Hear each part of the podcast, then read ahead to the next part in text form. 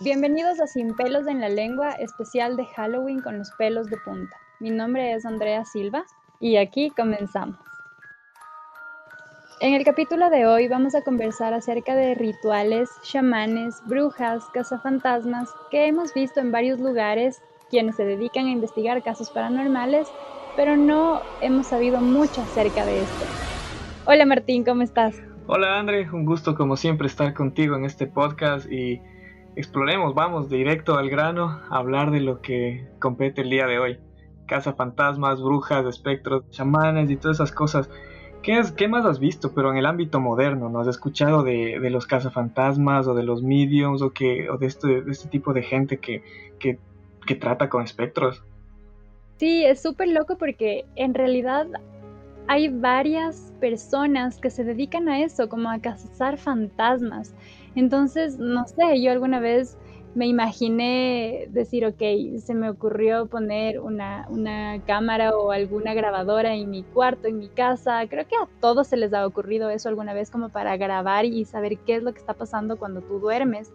Pero la verdad me da mucho miedo, entonces, porque yo creo que si escucharía algo raro, no podría dormir o no podría estar aquí en este lugar. Entonces, yo creo que lo dejaría de esa manera. Pero, ¿qué has escuchado tú de los cazafantasmas? Sí, o sea, prácticamente lo que tú dices son personas que se reúnen a, literal, o sea, literalmente ir, buscar y cazar fantasmas, ¿no? Encontrar espectros. Y ellos usan siempre, lo que he escuchado es una tecnología que ellos mismos han, preparado o han desarrollado, ¿no? Eh, los detectores de fuerzas electromagnéticas o grabadoras de alta frecuencia o incluso que, cámaras térmicas, ¿no? Donde ellos pueden darse cuenta si es que un espectro está en un sitio o estuvo eh, ponte los detectores de fuerzas electromagnéticas, ¿no? un ejemplo pudimos ver en la película de Casa Fantasmas, ¿no? Ellos usan algo así, ¿no?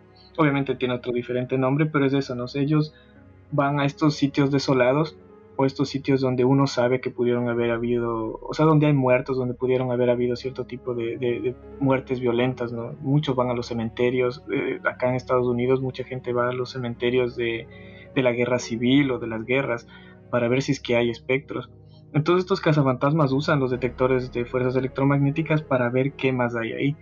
Si es solo las fuerzas de, de la Tierra algo más, o si es que hay espectros o entidades diferentes a la, a la fuerza que está presente en ese sitio.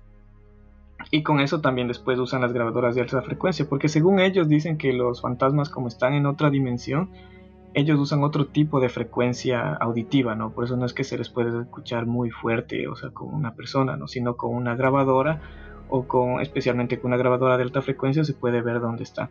Por eso cuando no sé si has escuchado alguna vez o bueno has visto en YouTube o no sé en la audiencia que hay grabaciones de fantasmas que digamos van a un cementerio y dejan ahí, ¿no? Dejan ahí la grabadora y comienza a sonar algo así como escuchas, ¿no? El, viento, el, piso, lo que sea y sale una voz diciendo algo, ¿no? Esas son las de alta frecuencia, ¿no? Entonces que pueden capturar este tipo de, de audio. Y las cámaras térmicas, no sé mucho, o sea, dicen que, que ellos también pueden tener un cierto tipo de energía térmica, entonces se los puede ver con ese tipo de cámaras, pero no sé. ¿Ibas a compartir algo?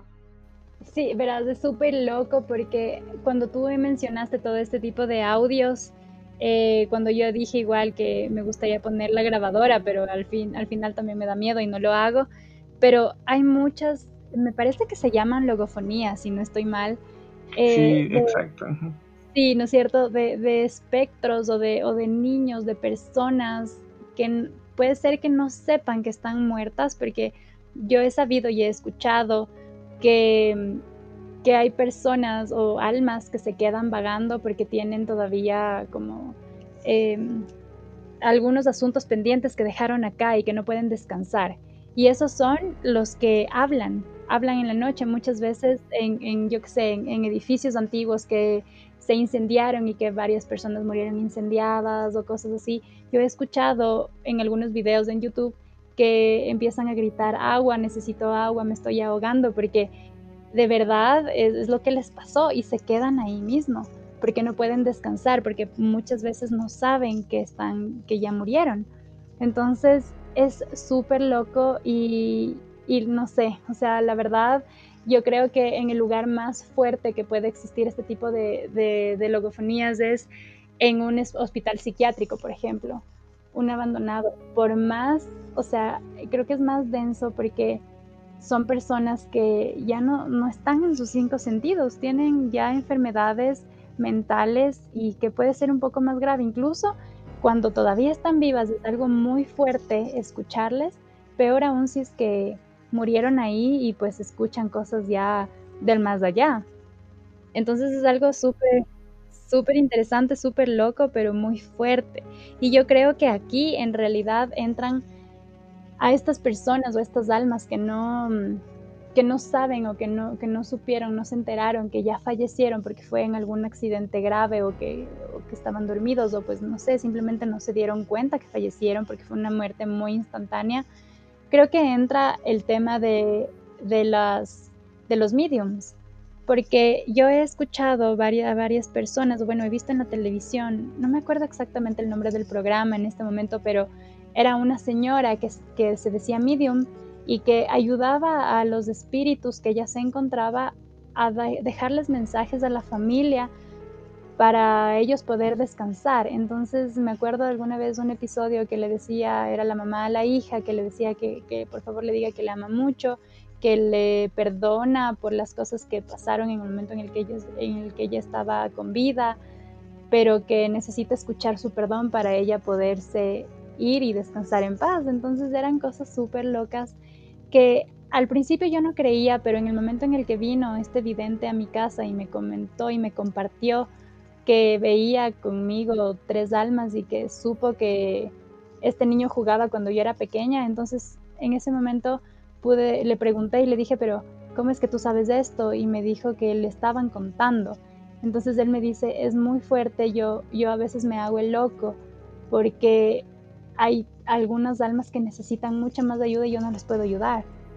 Porque ya es algo muy, o sea, ¿cómo ayudas a tanta gente en pena? Entonces yo, la verdad, me dio un poco más de curiosidad preguntar, pero un poco más de, o sea, sí te intimida un poco ese tema y, y, es un poco delicado igual y como que no lo hablan al 100% porque sí da un poco de miedo. Entonces es algo súper loco con este tema de los mediums también.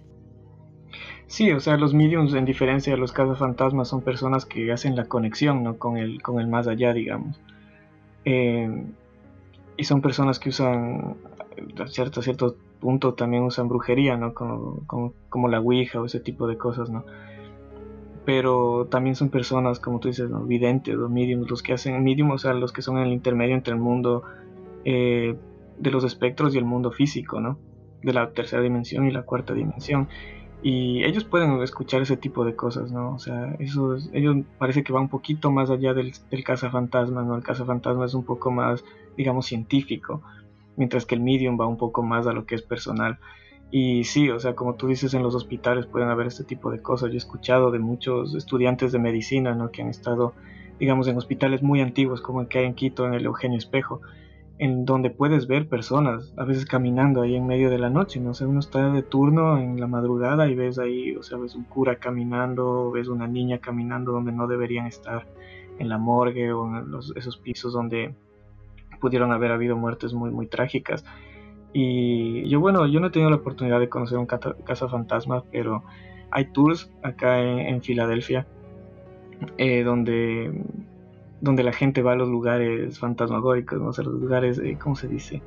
Eh, malditos, digamos, de Filadelfia, y te cuentan sobre cosas que uno ha escuchado y lleva una, un detector y ese tipo de cosas, ¿no? Incluso uno puede comprar un detector en internet si no sabías, ¿no?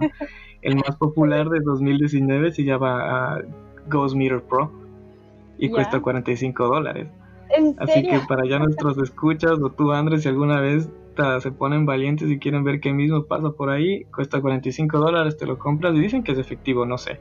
O sea, el que yo hasta ahora he escuchado, que es uno de los más así caros, eh, Lady Gaga, ella es muy creyente esto de los fantasmas y despide almas en pena, ya gastó más o menos 50 mil dólares en un aparato para detectar espectros, ¿no? Así que no sé si es que ya, no ha dicho, hasta ahora no ha dicho si es que ha visto o no, pero hay gente que, que puede invertir ese tipo de cosas, es casi como una ciencia para ellos, es una forma de investigación muy interesante.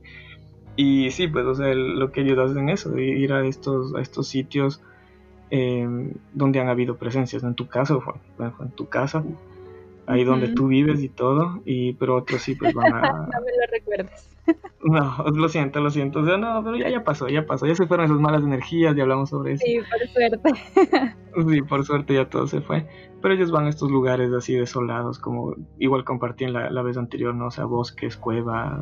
Sí, exactamente, y generalmente también a los, a los cementerios o a los hospitales abandonados es donde van la gente a veces, incluso en casas abandonadas, la gente, es como que se filtra o, va y, se mete escondidas y quiere ver, o sea, que se hacen los, los, los, valientes y quieren ver si es que algo se les aparece. Y puede ser que estén, o sea, estén ahí adentro, pero simplemente no, no, es, no se les aparezca o algo, porque imagínate que de verdad pase algo de eso, la persona hasta se puede morir del susto, que es que es algo, es algo muy fuerte, yo creería. Yo no sé si es que estaría dispuesta como a ir a un lugar sin acompañantes o sin, sin alguien que sepa del recorrido, como solo a aventurarme a ir sola.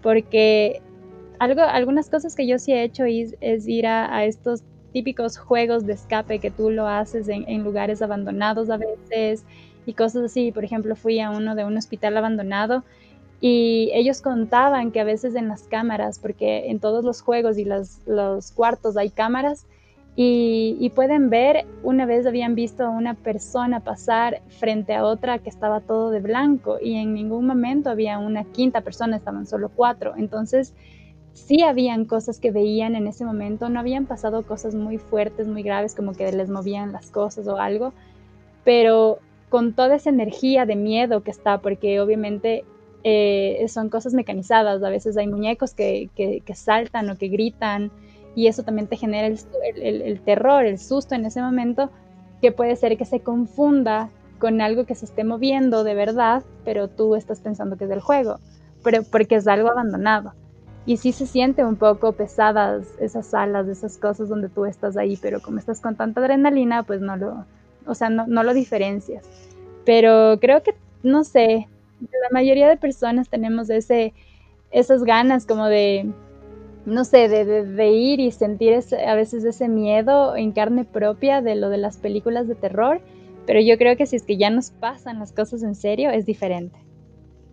Claro, siempre el, también la curiosidad, ¿no? La curiosidad de, lo desconocido, ¿no? De saber qué, es, qué hay ahí o ese tipo de cosas, pero eh, ahí un poco se resume a lo que tú dijiste también en, el, inicio sobre el poder de la mente, ¿no? Y el poder de las energías. Si uno va a estos sitios que sabemos que, o sea, sí hubieron muertes violentas, pero también a esos, estos lugares va gente que, que no va a hacer bien. Digamos, si vamos a unos bosques o vamos a, uno, a una casa abandonada, se sabe que a veces la gente entra y siempre con malas energías puede que haya ido un mendigo alguna vez a dormir y todo, pero hay gente que hace cosas no del todo santas, digamos, ¿no? Obvio, totalmente. Entonces, y esas energías también se quedan ahí, y eso puede también manipular de una otra forma. Y personalmente, o sea, tú dijiste, yo nunca me metería en eso de fantasma y eso, yo tampoco. La verdad es, es jugar con cosas que, que, no quiero, o sea, la verdad no veo la necesidad para hacerlo y que puede tal vez afectarme de una forma eh, permanente, ¿no? y, a largo plazo si es que eso pasa, ¿no? O sea, uno un susto de esos a veces no, uno no se puede recuperar. Y también es eso, es jugar con las almas en pena. A veces yo digo que he escuchado que con la Ouija uno, uno que ah, quiero hablar con mi abuelita. Pues mira, una vez que están muertos, están muertos. Creas donde creas, la persona ya no está. Totalmente. Y empezar a jugar con este tipo de, de energías o de espíritus me parece algo muy osado de parte, de parte de uno y algo que no, la verdad no, no veo por qué molestar a la cuarta dimensión. Totalmente, en realidad es algo que se debería dejar ahí, se debería dejar descansar y, punto. Y como siempre, tener los mejores pensamientos y la mejor energía para que no, no nos pasen más allá de cosas que, que están fuera de nuestro alcance, pero que no, no te pasen más allá. Y hablando de esto de la Ouija, la verdad es que yo he escuchado a gente historias de personas eh, que me han contado, que han jugado a la Ouija y que han sentido en carne propia ese miedo y ese frío en la espalda porque ellos mismos invocaron a un espíritu.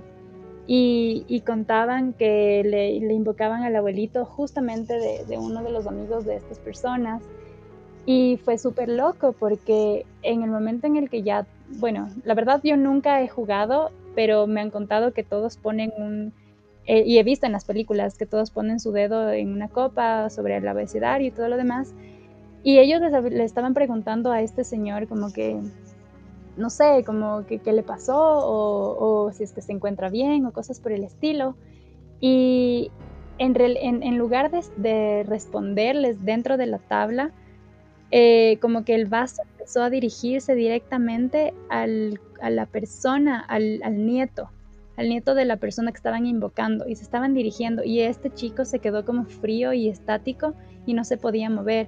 Y en ese momento la persona que estaba dirigiendo el juego les, dije, les dijo a todos como que saquen los dedos del, vaso y que se quede ahí porque no sabían qué podía pasar, o sea, no les estaban haciendo caso de responder a las preguntas, entonces posiblemente que quería llevarse el alma, quería estar con la otra persona, no sé, o sea, qué hubiera pasado, porque posiblemente ni siquiera era el abuelo de la persona. Entonces es muy extraño. Entonces, bueno, después de ese momento, pues este chico se desmayó, después tuvieron que parar todo, encender las luces y, pues ya le, reanimaron y él no se acordaba de absolutamente nada, pero en ese momento dejaron de jugar y fue algo muy loco.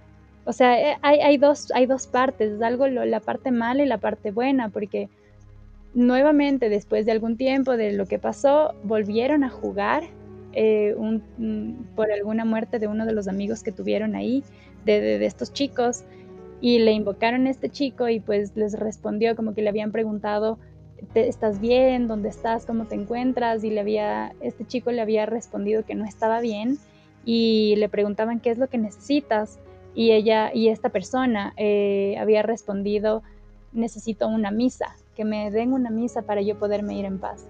Y eso fue lo que hicieron. Entonces, fue algo súper loco porque en una parte eh, fue muy miedoso, pero en otra parte le pudieron ayudar. Pero la verdad es arriesgarse mucho porque nunca sabes a quién estás invocando. Puede ser que estés invocando supuestamente a tu abuelito, pero esté un alma o un demonio o un alma mala y se hace pasar por el abuelo. Entonces es mejor dejarlo así y pues si es que se falleció o lo que sea, algún ser querido tuyo, pues simplemente rezarle o, si es que no eres creyente, pues tratar de hablar como eh, si estuvieras hablando con la persona, tratando de decirle las cosas así como hablando normalmente en tu cuarto, pero sin tratar de invocar a la gente, simplemente decirlo y ya. Claro, claro, o sea, eso, eh, topaste un tema muy interesante, ¿no? O sea, uno nunca sabe qué puertas abre cuando hace ese tipo de juegos, ¿no? crean o no los nuestros oyentes sobre fantasmas o este tipo de, eventos o de prácticas, eh, psicológicamente uno se puede afectar de esa forma, ¿no? y, puede traer consecuencias eh, como esto, no entrar en shock, que a nadie le gusta entrar, si alguno ha experimentado estar en shock es horrible. Y, eso te afecta de, una u otra manera. Quieras o no, creas o no en fantasmas o algún shock siempre va a doler, siempre va, siempre va a afectar psicológicamente a una persona.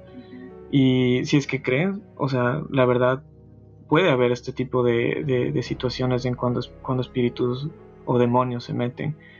Eh, y uno es el que le da el poder a este tipo de fuerzas. O sea, hay alguien una vez dijo que, o sea, el, diablo existe, pero los únicos que le damos poder al diablo somos nosotros mismos.